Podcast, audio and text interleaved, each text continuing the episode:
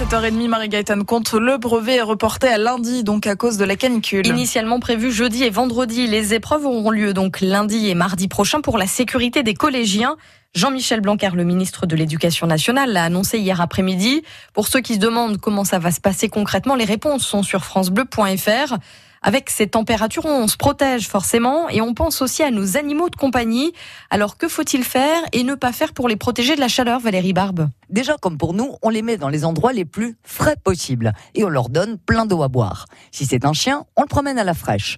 On lui donne à manger des aliments frais et pas des croquettes. Et aussi, on lui mouille le pelage. Mais attention, jamais jamais de douche froide. Le chat, lui, est moins sensible à la chaleur, mais pareil, on adapte sa nourriture et on humidifie un peu ses poils. Mais surtout, on ne coupe pas ses poils. Sa fourrure fait barrière anti-chaleur. Pour les lapins, la vigilance, car ils souffrent dès qu'il fait 25 degrés. Donc on les hydrate via des légumes et du mouillage, surtout les oreilles. On peut aussi les faire tondre un peu. À l'inverse, jamais de ventilo devant la cage, ni de bain complet. Et puis attention aux poissons aussi. L'idéal pour eux est de rester à une vingtaine de degrés. Donc on s'équipe d'un thermomètre pour si besoin rafraîchir l'aquarium avec de l'eau bien fraîche. Et avec euh, cette canicule, France Bleu Picardie pense aussi ce matin aux personnes sans domicile fixe. Nous verrons comment elles sont accompagnées avec notre invité tout à l'heure à 8h10.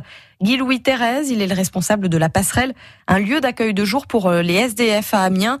Notez qu'à Amiens, deux bars à eau éphémères ouvrent aujourd'hui.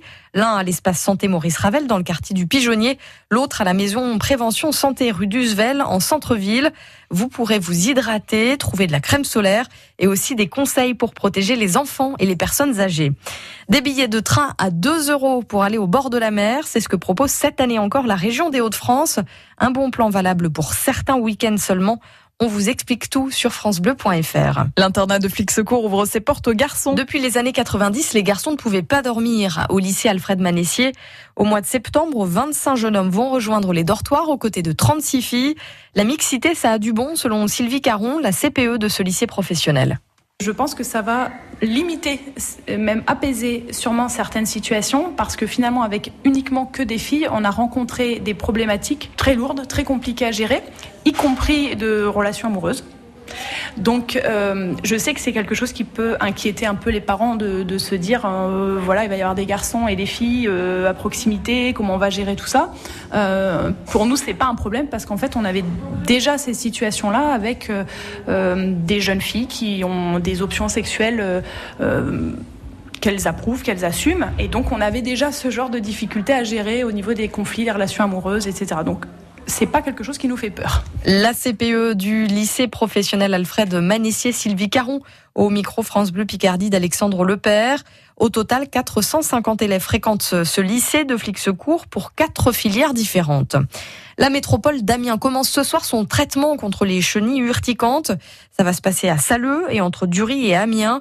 Un produit bio va être pulvérisé sur les arbres où se trouvent ces chenilles.